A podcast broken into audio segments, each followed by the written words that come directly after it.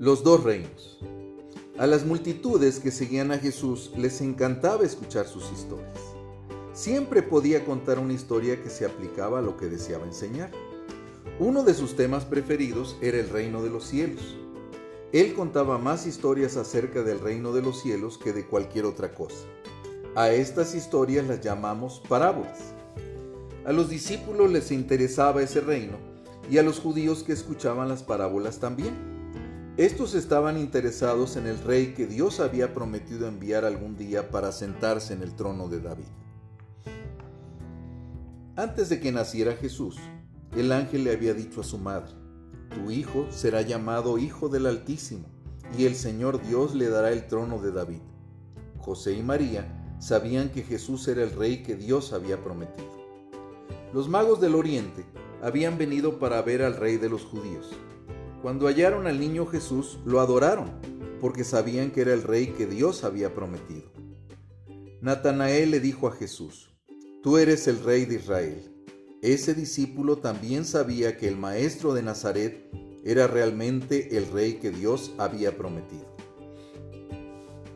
Sin embargo, la mayoría de los judíos que oían las parábolas de Jesús sobre el reino no creían que este joven Galileo era en realidad el rey prometido no tenía el aspecto de un rey, no hablaba como un rey y tampoco tenía un reino, o al menos no tenía un reino poderoso y majestuoso como el del rey David.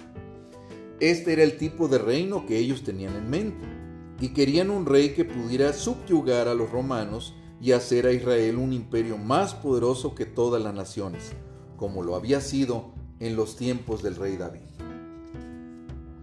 Pero nadie, sino los israelitas, podían pertenecer al reino de Israel.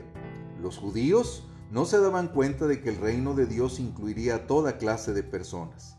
Dios desea que todos, no solo los judíos, puedan pertenecer al reino de su amado Hijo Jesús.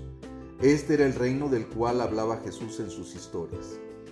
Cada parábola del reino explicaba otro detalle más sobre el reino de Dios.